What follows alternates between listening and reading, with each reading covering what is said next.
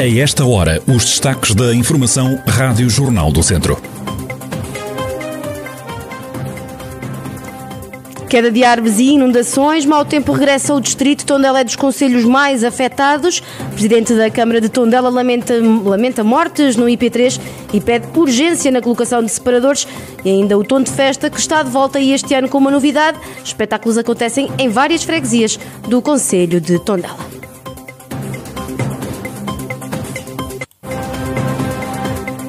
A atualidade da região em desenvolvimento já a seguir.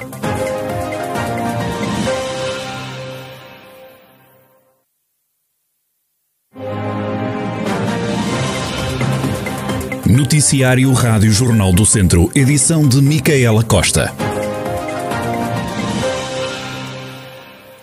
O mau tempo volta a fazer-se sentir na região. Esta tarde registaram-se várias quedas de árvores e inundações, principalmente nos concelhos de Tondela, Santa Combadão, Carregal do Sal e Vozela.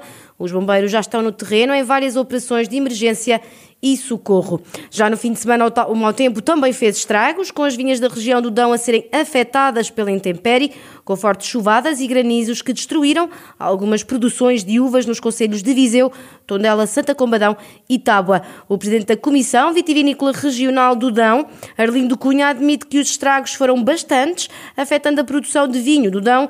Neste momento ainda está a ser feito o levantamento para perceber a real dimensão dos prejuízos causados.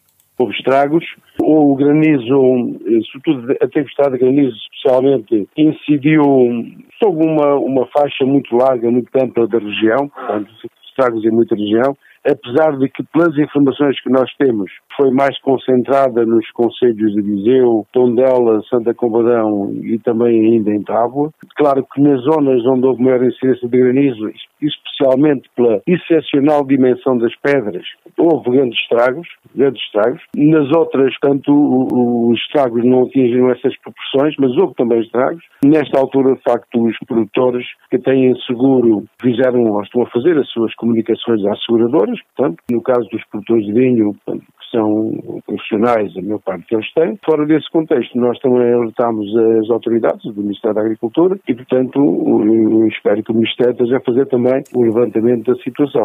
Arlindo Cunha, Presidente da Comissão Vitivinícola Regional do Dão, a reconhecer que os danos causados pela tempestade de granizo afetaram grande parte da produção dos viticultores da região do Dão, embora ainda não esteja concluído o levantamento dos estragos para perceber a real dimensão dos prejuízos causados. Se as obras do IP3 já tivessem avançado e parte do troço já tivesse um separador central, o acidente que ontem vitimou pai e filho podia ter terminado de outra forma. Pelo menos esta é a convicção de José António Jesus, Presidente da Câmara de Tondela, que criticou os atrasos nas obras do IP3. Ali, aparentemente, haverá, não sei se foi um lapso humano, se foi um problema mecânico, o que é que terá acontecido. Agora, há uma coisa que é segura: se tivéssemos um separador central, certamente que poderia ter sido atenuado. Agora, é fundamental avançar com a duplicação do IP3. Isso é indiscutível. O autarca lembra que o troço de Tondela tem, uma, tem um grande índice de sinistralidade. A preocupação é esta.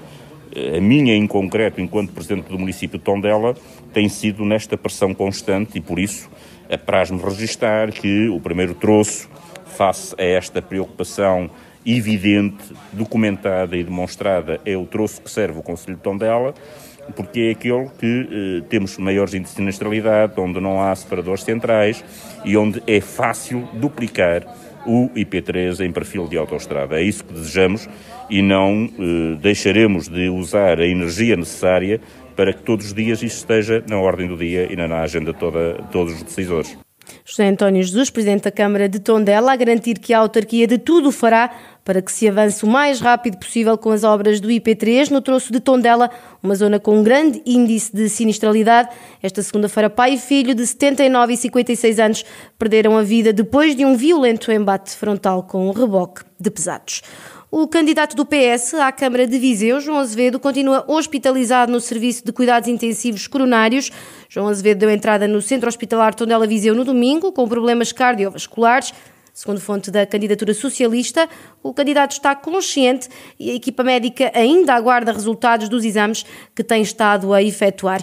Atualmente deputado na Assembleia da República, João Azevedo foi o primeiro candidato a ser anunciado à autarquia de Viseu. Aos 46 anos, o socialista liderou já a autarquia de Mangualde, onde estava a concluir o seu terceiro e último mandato a ter-se chamado para o Parlamento. O Tom de Festa está de volta e este ano com uma novidade. Para além da Acerto, os espetáculos acontecem em várias freguesias do Conselho de Tondela um festival nómada que ao longo de quatro fins de semana passa pela Lagiosa do Dão, a, 3, a 2 e 3 de julho, no Mosteiro de Fráguas, dias 9 e 10 de julho, nas instalações da Acerte, no fim de semana de 16 e 17 de julho, e em Ferreiros do Dão, de 23 a 24 de julho. Zé Rui da Acerte sublinha que o grande objetivo é chegar a vários locais em ano de comemoração dos 40 anos da Associação a razão de, dos quatro locais, portanto, do tom de festa nómada, é distribuição de afetos por uma geografia mais alargada. A ACERT fez uma proposta ao município no sentido de criar um tom de festa que, por um lado, demonstrasse o interesse e a vontade firme de continuar. Em segundo lugar, 40 anos da Acerte, celebrados com aqueles que a têm feito crescer.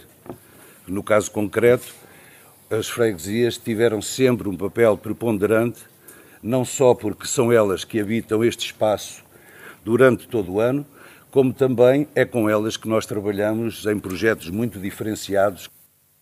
José Rui explicou ainda que este tom de festa vai muito para além dos concertos e que cada freguesia irá apresentar uma proposta de iniciativas paralelas reunimos com as associações procurando envolvê-las e não eh, transplantar o tom de festa daqui para as freguesias.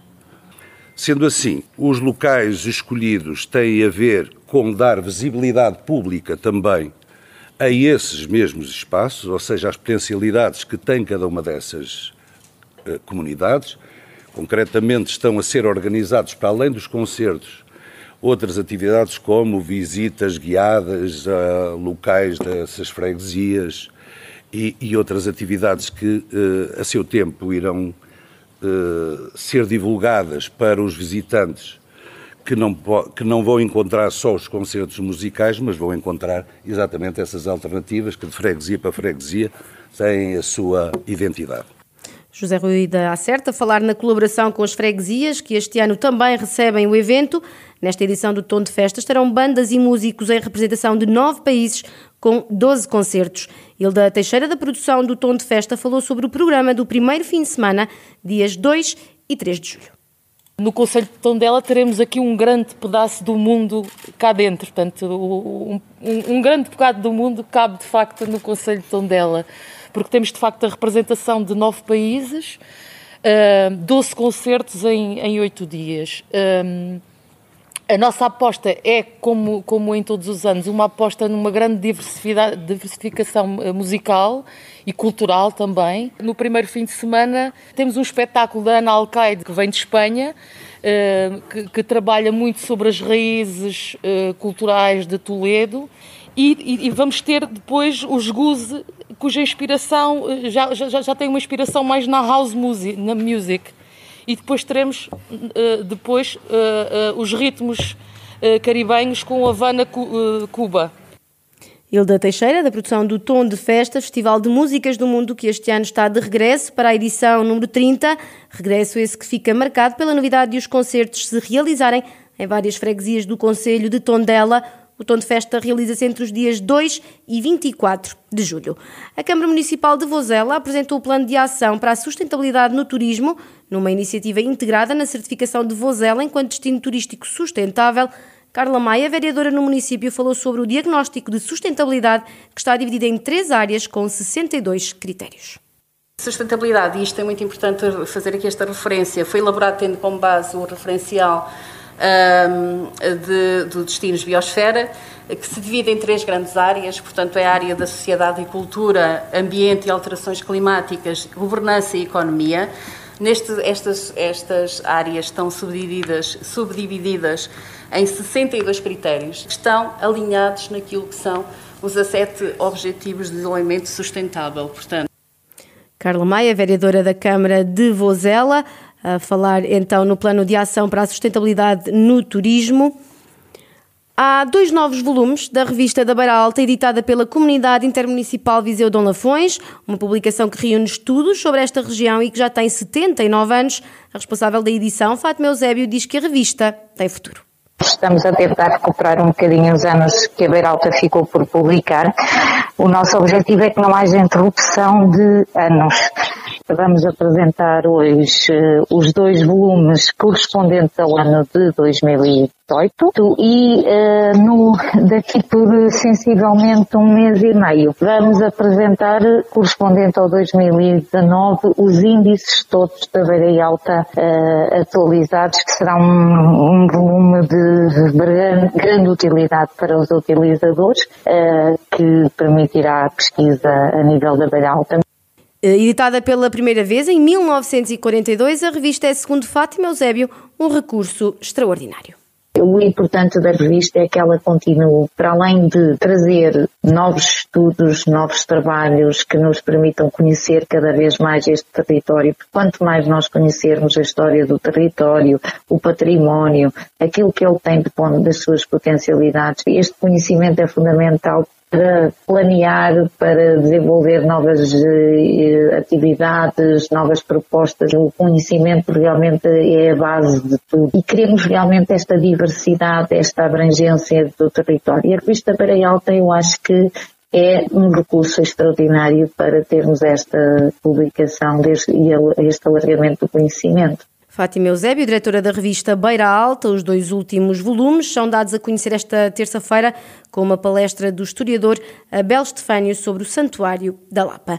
Fechamos este noticiário com o jogo de estreia de Portugal no Euro de Futebol e está a correr bem para a seleção nacional que está a vencer por 1-0 a seleção da Hungria. O golo foi marcado por Rafael Guerreiro aos 84 minutos. Faltam cerca de 5 minutos para terminar o jogo com Portugal à frente neste jogo de estreia no Euro 2020.